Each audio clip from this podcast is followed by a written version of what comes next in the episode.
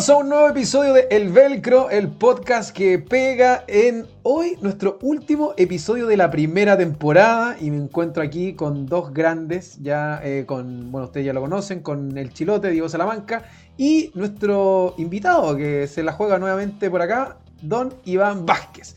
Dado que el último eh, capítulo de la temporada, quería ver, porque pasó muchas cosas este fin de semana, no las podemos abarcar todas, pero quiero partir con Don Chilote que me diga cuál es tu highlight como del fin de semana que fue de mucho fútbol. Compadre, bienvenido. Hola, hola muchachos, ¿cómo están? Del fin de semana, el único partido que vi con tranquilidad fue el Real Madrid-Barcelona. Y me quedo con el, gol de Álava. Álava el central por izquierda en este minuto del Real Madrid. Y qué carrerón que se mandó. Y cómo lo importante es que le cubre la espalda del resto de los tres defensores. Cuando Álava sube, los otros tres quedan en bloque atrás. Qué importante es tener un equipo bien armado. Y eso es muy bueno Ancelotti. Cacha lo básico, pero lo que hace, lo hace bien. Corta. Bien, cortito, preciso al callo. Perfecto. Muchas gracias, Anchilote. Y por acá, por esta otra vereda, tenemos a don Iván Vázquez. Compadre, ¿cuál es su highlight ahí de, todo el fútbol del fin de semana? Mi highlight es la vuelta que dio Colo Colo al partido con la Universidad Católica. En un momento no había por dónde. Y hay que darle el mérito ahí también a Gustavo Quintero de haber hecho los cambios y que viniera la vuelta de resultado desde el banquillo con jugadores jóvenes, dándole la confianza en un momento súper complejo y quedando solitario en la punta ahí también, ya oliendo el campeonato, tomando la copa en sus manos. Eh, y nada, pues felicitar a quienes son del público albo, no queda otra, lamentablemente, de abrazarlos y nada, yo creo que el tremendo trabajo también que ha hecho el equipo durante esta temporada, así que felicitarlos también. Mira, buena compadre. Bueno, mi highlight eh, son dos, personajes. Em, Sir Alex, su cara de excepción, y Cristiano Ronaldo pateando a Alexander Arnold eh, de la frustración de cuando ya el Liverpool le pasaba por encima. Por lo general, Cristiano ha tenido algún un par de, exabruptos, pero ya sí, pateándolo en el suelo a Alexander Arnold desde la frustración. Más encima le, le anularon un gol y todo, pero no se le da por ningún lado. Eh, y también ya en minuto, en minuto 60 y tanto, incluso al final del primer tiempo, ya la gente yéndose del Teatro de los Sueños, indignados, los fanáticos ahí del Manchester United, después de haber perdido, imagínate, 5 a 0. ¿Se va o no se va Ole Gunnar? O sea, Yo creo que se tiene que ir. Se debería ir ya. O sea, un 5-0 al Manchester United, por cualquier equipo, da lo mismo. Oye, recordemos que el. Y además también Ole no tiene mucha. Como con grande, en verdad, como mucha experiencia. Había eh, entrenado, como lo conversamos en el capítulo de Haaland, en, había estado en Noruega, había también entrenado al Cardiff, si no me equivoco, y ahora se pegó el gran salto. Y creo que también como confirma un poco la regla de lo que conversamos alguna vez, por ahí conversas de pasillo, digamos, también de esto de, de estos DTs como Pirlo también, que, suben a, a grandes equipos, Lampard le pasó en el Chelsea también y que bueno el poncho les queda grande y les queda un camino por recorrer antes de hacerse cargo de, de los grandes de, los grandes clubes. Así que bueno ahí vamos a ver qué pasa. Pero bueno eso es. Así que agradecerles por este highlights. Eh, ahí bueno si quieren la gente que nos escucha compartirnos vayan dejando ahí sus comentarios también ya sea en las redes sociales en, el guion bajo el, el guion bajo velcro en Instagram y también obviamente los comentarios que pueden dejar en Spotify eh, el capítulo de hoy lo queríamos centrar en recomendaciones, ya que es nuestro último episodio de, esta temporada. Queríamos dejarlo ahí con, harto material para, que, es de nuestro gusto, de nuestro agrado del deporte, para que puedan, obviamente, nuestros auditores escuchar, disfrutar, incluso hasta leer. Así que eh, vamos a hacer con recomendaciones. Eh, ¿Quién quiere comenzar? Yo tengo dos libros para reseñar. Mira, dale. El primero es un libro que habla sobre la selección chilena y su proceso desde 2007 y culmina con la Copa Confederaciones de 2017. Parece ser una casualidad, pero justo cuando termina el libro empieza la, quizás la decadencia de nuestra selección. Y se llama Fútbol Total de Esteban Abarzúa. Él es un periodista que ha hecho varios libros. Recuerdo Soy del Colo, siempre hacía notas en las últimas noticias. Pero lo principal es que aquí se apoya de analistas de fútbol y analizan el juego que ha tenido la selección en los tres entrenadores exitosos que, tuvimos, que serían eh, Bielsa, Sampaoli y la primera parte de Pisi. Así que es un libro muy interesante. ¿Por qué, tú le recomendarías este libro, compadre, a la gente que nos escucha? Es un libro que tiene mucho conocimiento de, táctica y estrategia, pero como Esteban Abarzúa es un buen escritor, tiene buena labia, lo hace llegar de forma fácil y, dinámica. Esa es la gracia que tiene.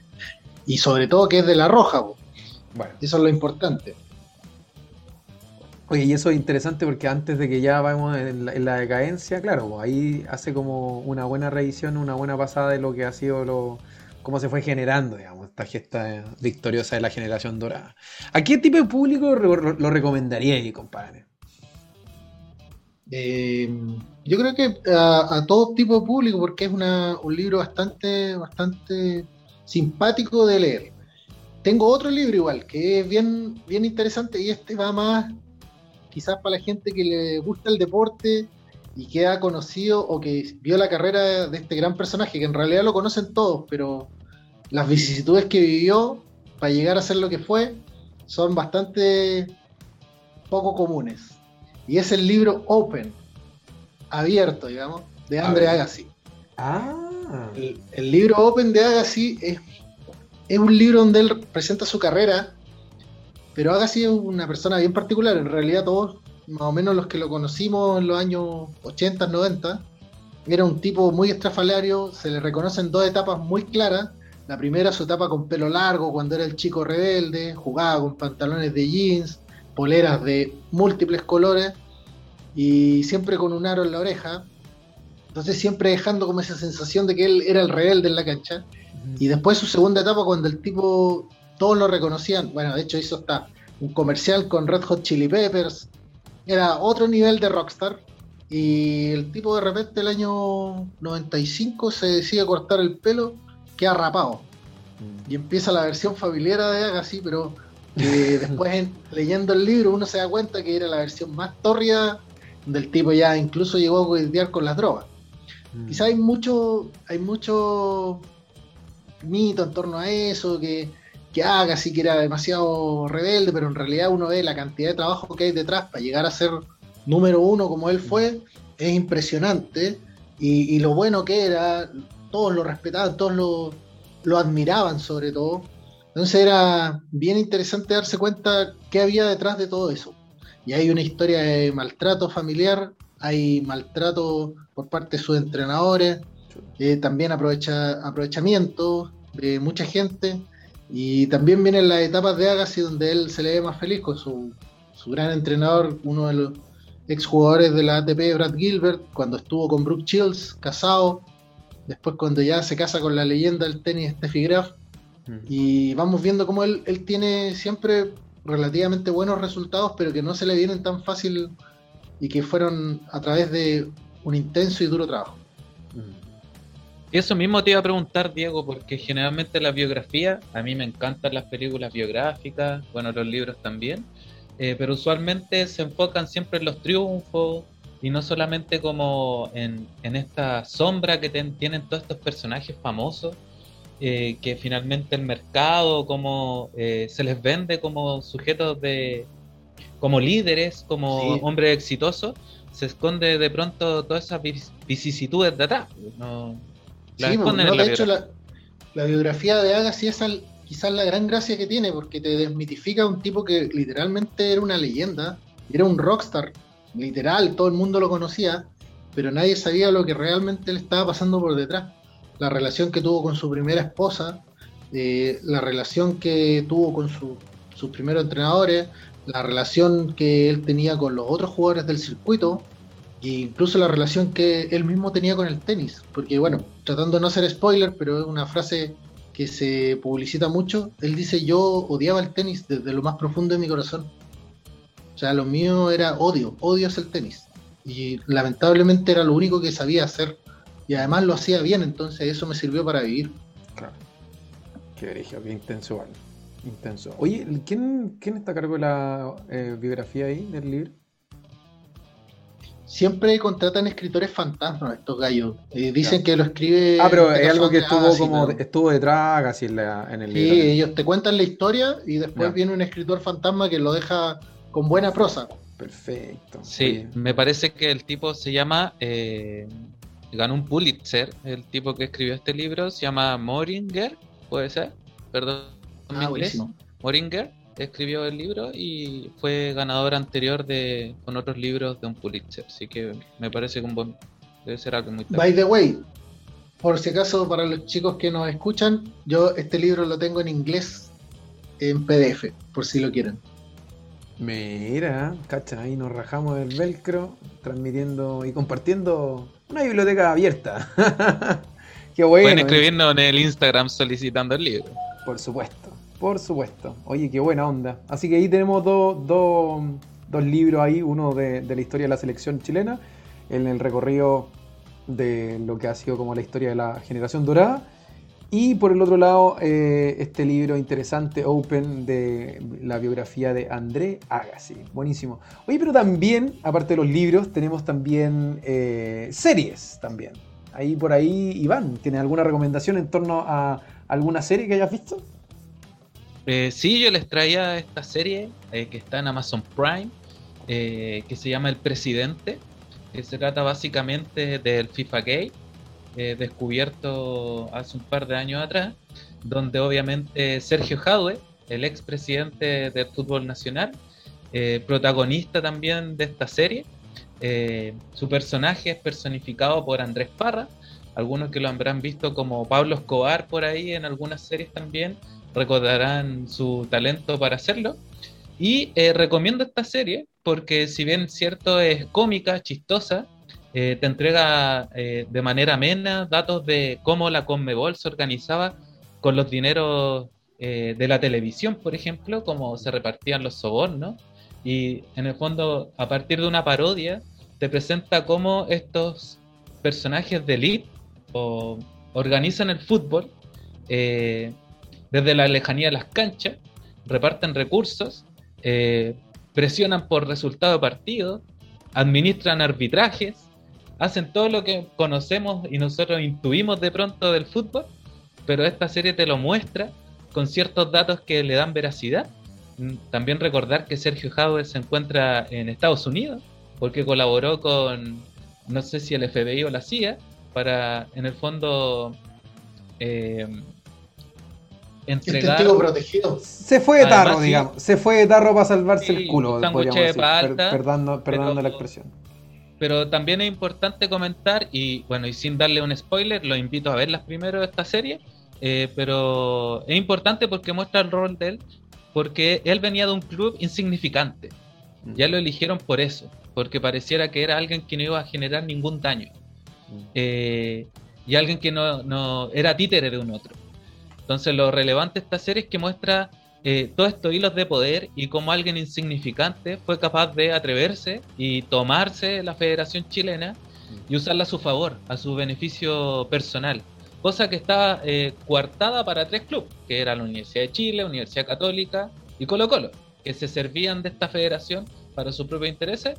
Bueno, acá llegó alguien como Sergio Jadwe y utilizó en el fondo la federación para beneficio personal y también eh, le cayó algunos pesitos a los clubes más pequeños, eh, en el fondo para compensar un poco lo que estaba pasando en esa época en la federación. Pero los invito, véanla, se van a reír mucho, los invito a hacer esta lectura crítica también de los sobornos, de estas relaciones de poder, eh, se van a cagar de la risa con eso.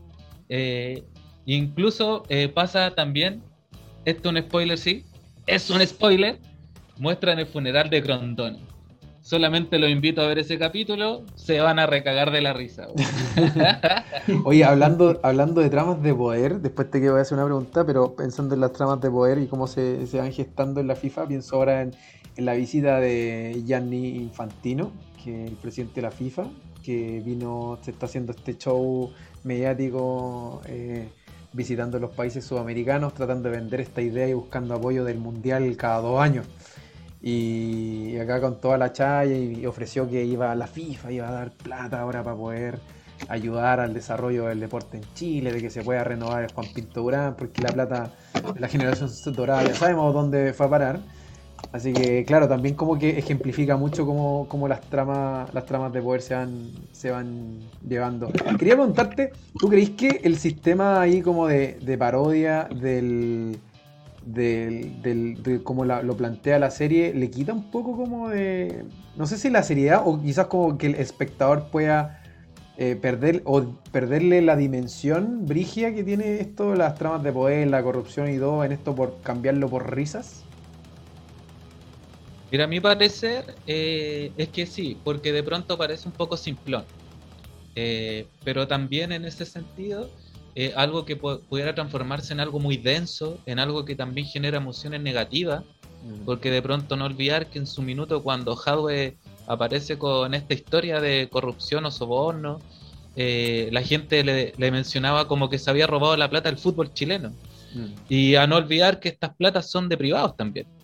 Eh, que provienen de empresas. En este aspecto trabajan mucho eh, los dineros que eh, conlleva los derechos televisivos y cómo se reparten finalmente.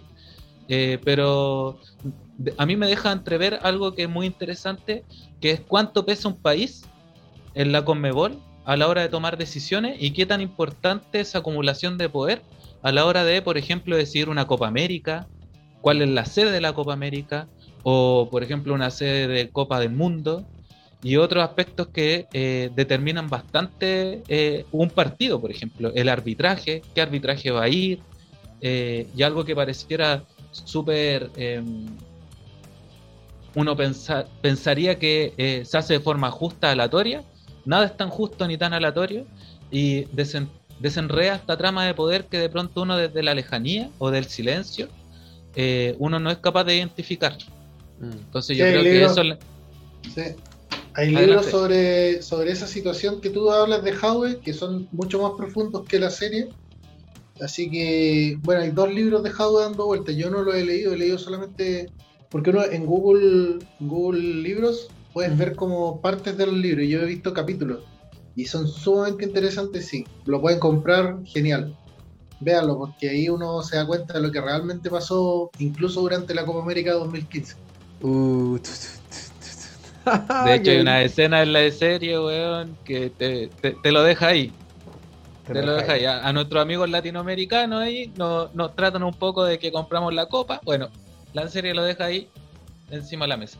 Mm. Pero yo los invito, es un acercamiento ameno, de relajarse también de pronto con la serie eh, y tomarse esto un poco al chiste, la talla, algo que todos intuíamos medianamente eh, y que además lo muestra de una familia que no tenía poder en nada, en poder de decisión de nada, y cómo Sergio Jadwe se va eh, inmiscuyendo en el poder, incluso la misma Conmebol de pronto fue ninguneado, así que eh, como esta rata, que finalmente termina siendo el testigo de todo esto, desentramando también esta corrupción, se va desenredando ahí en la serie y, bueno, también buena protagonismo también del actor que fue capaz de personificar ciertos tics que tiene Sergio Jade que lo hacen muy característico. Pero véanla, es un buen acercamiento a esta drama corrupción y manera inicialmente también. Eh, y claro, pueden profundizar más allá con, los datos que le está dando Diego eh, y poder hacerse una imagen general de la corrupción en Latinoamérica.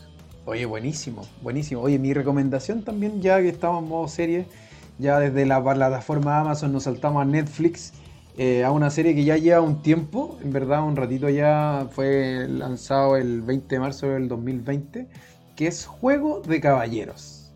Eh, es, tiene que ver como sobre el fútbol, como yo creo que como los primeros inicios en Inglaterra, ya cuando empieza a contar con la masificación de la práctica o el juego en particular del fútbol, en el cual en un principio estaba dominado o se practicaba efectivamente solamente en los círculos aristocráticos donde jugaban, qué sé yo, hacían equipos y jugaban buena onda los banqueros, eh, dueños de fábrica y todo, y cómo empieza a meterse de a poquito en esto de la...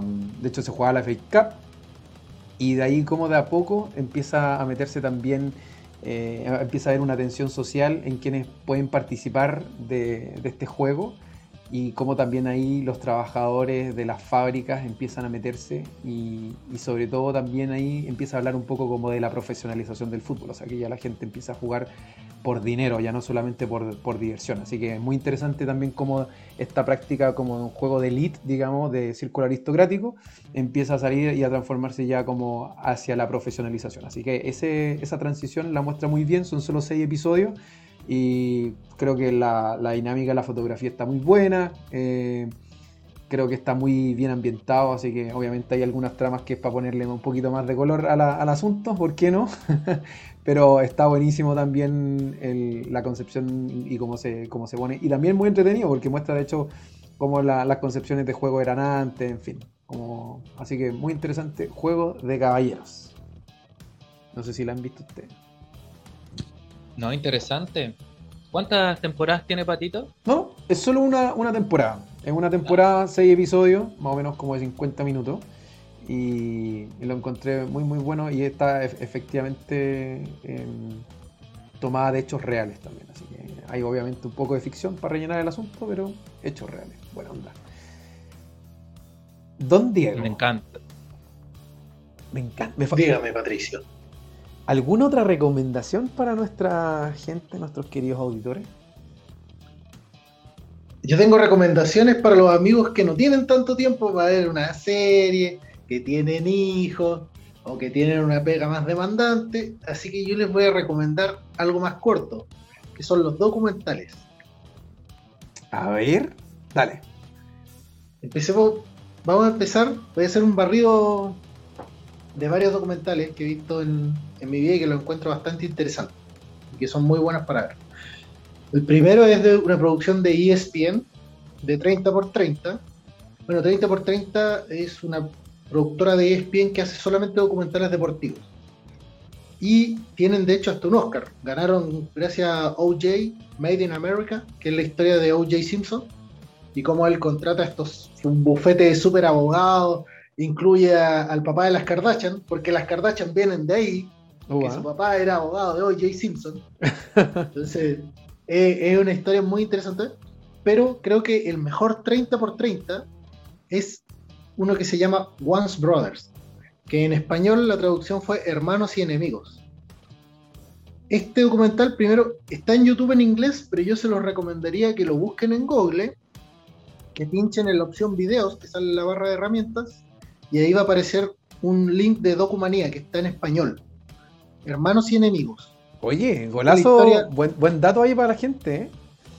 Sí, no, todas las recomendaciones que yo he dado se pueden ver. Lo importante de esta, esta serie es sobre un jugador, Vladi Divac, muy conocido en el básquetbol mundial, que él era yugoslavo. Y otro jugador que es una leyenda que murió en un accidente de tránsito, que es Drazen Petrovic, que es croata. Ellos compartían selección cuando Yugoslavia era un solo país. El problema es que empieza la guerra de los Balcanes. Y en los inicios de la guerra de los Balcanes, ellos van a jugar un torneo a Argentina, el Mundial de Baloncesto, lo ganan y aparece un inmigrante croata en la cancha con una bandera de Croacia y Vladi le toma la bandera y se la saca, se la bota. Eso para los croatas fue tomado como una verdadera afrenta, afrenta nacional. Uh pasó a ser el personaje más odiado de Croacia. Persona no grata. una guerra. Podríamos decir persona no de una guerra. Sí. Y eso provocó que él rompiera sus relaciones con Drazen, que eran dos jugadores de la NBA. Eran los primeros, de hecho, europeos que les iba relativamente bien en la NBA. ¿Qué provocó esto? Que ellos se separaran y en el minuto en que Drazen Petrovic pierde la vida, Vladiv no le hablaba a Petrovic. Entonces ese es el arrepentimiento que él tiene toda la vida de no haber podido eh, haber hecho las paces con el que era su hermano cuando jugaban en la misma selección y después pasaron a ser enemigos. Véanlo, es muy muy bueno. Después Vladiv eh, va a Croacia y es impresionante cómo la gente lo mira y una persona se le acerca y le dice, hola, tú eres Vladimir. Y dice, sí, parece que soy el único que te ha reconocido acá. No, no, no, tú eres el único que se atreve a acercar a saludarme. Ese es el primero que, para mí, el, el mejor. También quiero hablar sobre uno que es un documental sobre tenis, que tiene varias, varios episodios, que es Untold Punto de Break. Untold es una serie de, documentales, pero el punto de break se habla sobre Marty Fitch.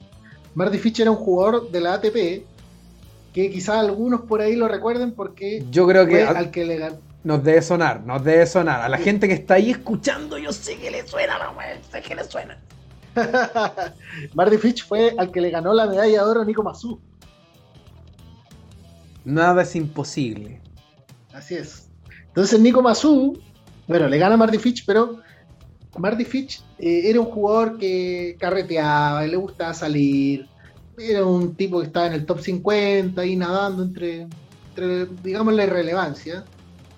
Pero él, el año 2010, toma una decisión y dice, mira, yo tengo 28 años y no he llegado al máximo potencial que podría llegar.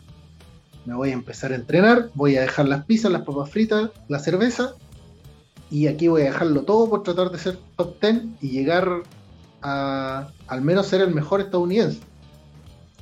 Eso provocó que él efectivamente pues, llegó a ser el mejor estadounidense, pero empezó a sentir la presión de ser el mejor. Y mm. eso, ese nivel le duró dos años, hasta que un día no pudo salir de la cancha. Tenía que jugar contra Roger Federer en el abierto de los Estados Unidos, el torneo más importante que se juega en, ese país, se juega en New York, y él no pudo salir a disputar su partido. Le vino un ataque de pánico. De hecho, Nico pasó cuenta que él lo había invitado a su despedida, que fue, si no me equivoco, el año 2014, y él le dijo, no, yo no, no entro a una cancha de tenis. Me tendrás que disculpar, pero yo no, no voy a ir. Así que al final termina invitando a Nalbandian a su despedida. Algo tranqui igual, o sea, veamos el nivel Nalbandian. No, Djokovic con Nadal y el partido de fondo Nalbandian Nico Mazú. Cacha. Nalbandian ahora una estrella del pádel. Oye, mira, ahí vamos juntando. Pero espérate, me quedo un poco con, lo que dijiste, que tiene que ver con, esa presión de, estar arriba, digamos que eso estuvo bien en boga a partir de lo que pasó con Simon Biles en, los Juegos Olímpicos y a partir de toda la, discusión que se formó respecto a eso, por ahí respondió Djokovic y, se comentaba un poco como de, no sé, los privilegios de tener esa presión, etcétera. Así que qué interesante también como poder ver lo que ahora se habla más sobre estos temas y, que esté retratado en, ese documental de Marty Fish, que al menos, por lo menos, no sé cómo será para Don Iván, pero a mí me sonaba perfecto ahí del partido que tuvo con el Nico Mazú, cuánto lo odiaba porque quería que, ganara el Nico, pues quería que ganara el Nico. Sí, pues fue una final, pero soñada. Además, nadie daba nada por, por Gonzalo y Mazú en ese minuto, antes de que llegaran a la final. Como que nos fuimos convenciendo en el proceso de que eran capaces de hacer ambas proezas. No, bueno, fue una gran hazaña del Nico Mazú y, y creo que que fue, fue bien especial que le haya ganado Marty Fitch. Además, él tiene una anécdota con Marty Fitch que eh, en un minuto él tenía que viajar eh, en un viaje, si no me equivoco, transatlántico desde Estados Unidos y Marty Fitch tenía dos pasajes y Nico Masu llegó al, counter y no tenía pasaje. Y Marty Fitch le dijo, no, no, no te preocupes, yo voy a dejar mi entrenador acá y tú cambia el nombre nomás y tú viajas conmigo. Tela, Hablemos de gente tela. Mira, buena, buena anécdota. Un caballero. Eh, así que, perdón, para la gente ahí, si, se les quedó pasado, ¿cómo era el nombre del documental, Diego? Punto de Break. Se llama en Netflix. Está en Netflix. Punto. Buenísimo. Don Iván, ¿alguna otra que tenga usted por ahí? Bueno, siguiendo con la serie, eh, simplemente invitarlo a ver eh, Maradona, Sueño Bendito, obviamente una serie biográfica también de este astro del fútbol que conquistó los corazones de abuelos, padres, madres de todo el mundo, que ilusionó a muchos eh, argentinos también por la Copa del Mundo. Y eh, esta hermosa serie que se va a estrenar el 29 de octubre, es decir, cuando escuchen este podcast, van a quedar muy pocos días para que lo, para que lo vean, como Amazon Prime no me auspicia, pero igual vamos a, dar la recomendación, se va a estrenar esta plataforma el 29 de octubre. Así que los invito a verla, tendrá dos temporadas, 20 capítulos en total. En su primera etapa va a mostrar toda su biografía respecto a su fútbol activo y ya la segunda temporada va a mostrar su época de director técnico, ahí en el Mundial de Sudáfrica, y su devenir en los últimos tiempos con los problemas mediáticos y obviamente ya en sus últimos tiempos en, en, su muerte. Así que los invito a que estén alerta ahí a ver la biografía del Diego, gran Diego, eh, para que se diviertan un poco dentro de los entretelones que tuvo este astro, sobre todo esa, esos entretelones. Yo vi eh, Maradona en Sinaloa, que es de Netflix. Es muy mala, no la veas. bueno, quizás me cago con esta recomendación, pero estoy metiendo las manos al fuego. Me imagino que si se dieron la flojera de hacer una serie, van a, van a aprovechar bien la historia. Hacerla un poco más decente, está bien. Por supuesto. Está bien, perfecto. ¿Hay alguna que te quede más por ahí por el tintero? ¿Alguna otra recomendación, don Chilote? Sí, siguiendo con los documentales. Para la gente que tiene menos tiempo, este dura media horita. Creo que estos son de 26 minutos. Los dos son informes Robinson. ¿Qué, es ese informe Robinson para la gente? Era un, periodista de apellido Michael Robinson, que es eh, inglés. Bueno, él murió durante la pandemia. Eh, es inglés, pero hizo su carrera en el fútbol español y se quedó en España. Entonces tiene un acento español-inglés bien particular. La, gran mayoría de la gente lo identifica por eso y porque es un muy buen periodista y además era exfutbolista. Pero lo interesante es que él hacía unos documentales que se llaman Informe Robinson, que como son de Movistar Plus, hay que buscarlos en Google. ¿ya? El primero que les voy a recomendar, uno lo busca en Google Videos y aparece un enlace de Facebook.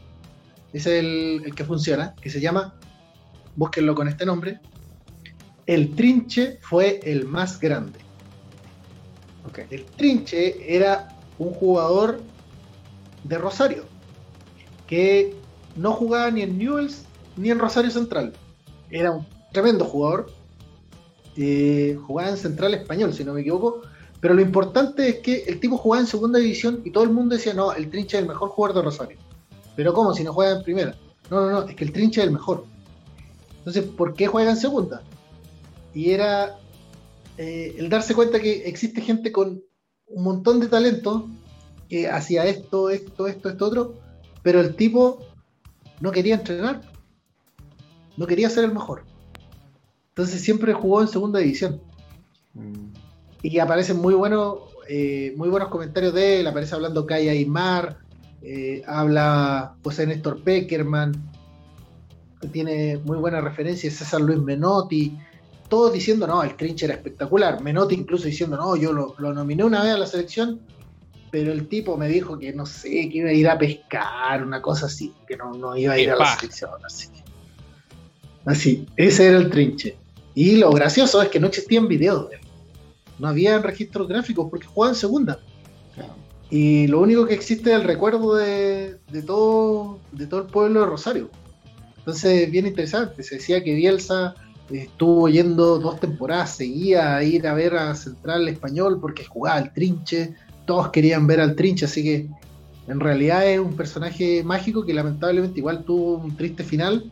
Él muere, eh, muere también durante la pandemia, pero muere asaltado en su Rosario querido.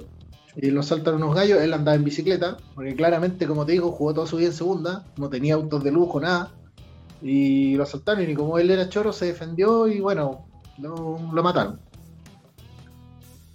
Lamentable final. y el último que tengo para, para, repetir, perdón, para repetir al final, ¿cómo era el, nombre para la gente? Que lo pueda buscar. El trinche fue el más grande. El trinche fue el más grande, perfecto. Ahí buscar los enlaces de Google Videos y por lo que dijo el chilote era el enlace de Facebook, parece que calzaba. Extraordinario. Perfecto. ¿Alguna otra más por ahí tenías guardada en Chelote? Sí, tengo la última. Este hay que, hay que entenderlo porque en general la gente a veces lo ve sin contexto. Y se llama, este está en YouTube, la rivalidad Kasparov y Karpov. Estos eran dos de los más grandes ajedrecistas de la historia. Muchos dicen que esta es la mayor rivalidad de los deportes. Yo estoy de acuerdo con ello. Jugaron en finales 144 partidas. y hay una diferencia entre ellos de dos partidas a favor de Kasparov. O sea, prácticamente igualados. Ah, realmente eran dos tipos geniales, pero la gracia es que ellos se enfrentaron en los, en los años 80. Karpov era un ruso, ruso ruso, ojos azules, blanco, eh, y el, tipo era realmente un, crack del ajedrez, pero el ajedrez clásico. Kasparov era todo lo contrario. Venía desde eh, la, las repúblicas socialistas soviéticas, no era de la Rusia profunda. El tipo era un jugador muy ofensivo, muy agresivo, muy vistoso.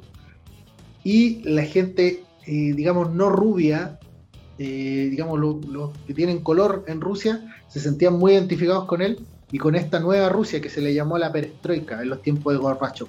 Uh -huh. Entonces era la batalla entre la Rusia clásica y la Rusia moderna. Y eso fue lo que generó quizás la mayor rivalidad del, del deporte mundial. Estos tipos se odiaban. ¿ah? No estamos hablando de Federer con Nadal que se respetan, se quieren, se invitan. No. Aquí había odio, aquí había espionaje, aquí había todo lo que podía, lo que se te pueda imaginar, está en este, en esta rivalidad.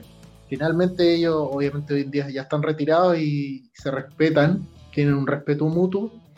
Eh, de hecho ya incluso Kasparov trató de ser presidente en Rusia, un día lo encarcelaron, eh, Karpov lo, trató de ir a ver a la cárcel, así que no lo dejaron, ¿sí?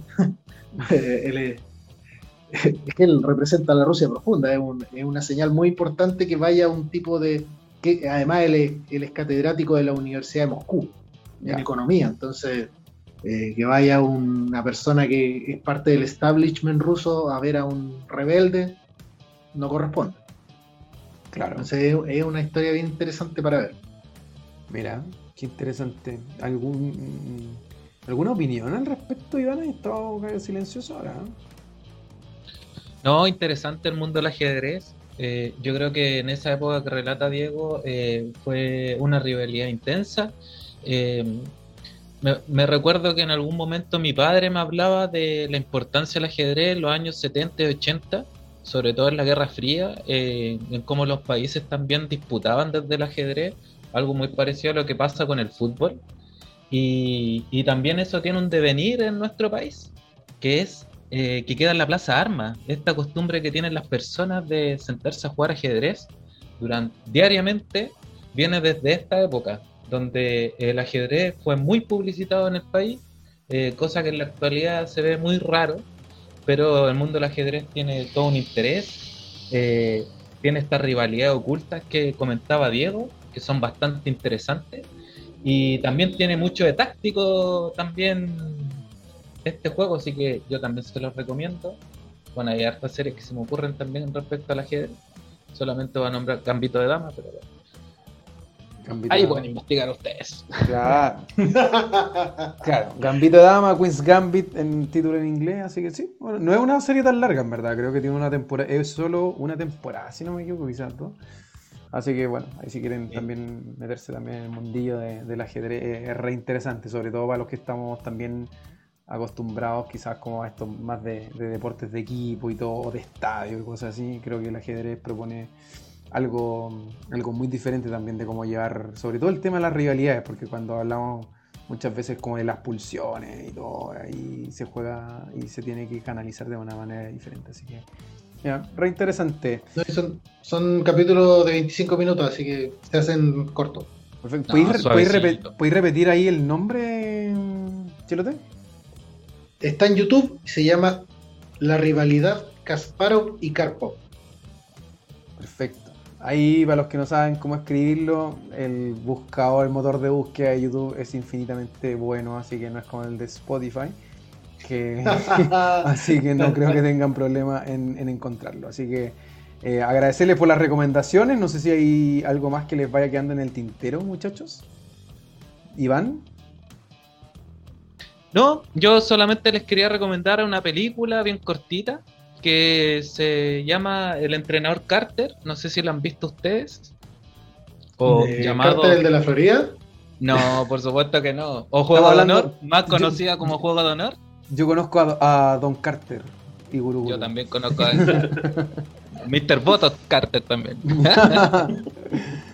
no, les quería recomendar esta película porque es un entrenador de básquetbol que se une a una escuela pública y saca adelante a un equipo de, de jóvenes que nadie da un peso por ellos, que indisciplinado, eh, que era la escuela vilipendiada, sin ningún recurso. Y viene este entrenador, eh, también echado de otro lugar, eh, a renovar sus votos y haciéndolos creer. Simplemente quería transmitirle el hecho de lo importante de la expectativa sobre los otros. creo que esta película pone de sobremanera este tipo de temática y por sobre todo se van a entretener porque tiene intensidad, tiene de todo un poco. Así mm. que veanla. Personalizada por Carter personalizada por Samuel L. Jackson a todo esto ahí como maestro. Un muy buen protagonista. Bueno, yo eh, yo quiero ver Ted Lazo, pero no tengo Apple TV. No, no, yo creo que lo encuentro en pirateada por ahí. ¿Qué pasa? ¿Juego de honor? No, Ted Lazo. Ah, Ted Lazo. Ah. Oye, Juego Honor está en Netflix a todo esto. Al menos yo la otra vez la, la vi. Ah, buenísimo. así que ahí la sí, pueden ver. está en, Netflix, eh, también Cuevana. y, bueno, y todos servicios de streaming ahí. Ustedes pueden pueden poner en YouTube ahí Juego de Honor, descargar eh, Mediafire. listo. Por supuesto. Oye, yo una vez bajé, cacha, ¿qué tiempo? en Ares bajé amando a Maradona. Uh, pero espérate, espérate, espérate, espérate. déjame frenarte ahí. En Ares. Cáchate la Ares. Old school. Bajé amando a Maradona y en el minuto 40 se me apagó el computador y tuve que mandarlo al servicio técnico. Un mes sin computador gracias a amando a Maradona. Le dio al computador, weón. Ay, qué tío. Oye, la época de Ares, el Torrent, bueno, eh, tiempos aquellos. Oye, yo por lo menos para cerrar, última ya, quizás demasiadas recomendaciones, pero hay una bien interesante, no sé si les suena el Sunderland, por ahí tuvo varios años en, el podio ahí jugando la Premier League, hoy por hoy en la tercera división, ni siquiera la Championship, donde está nuestro Ben Brayton, sino que una más abajo.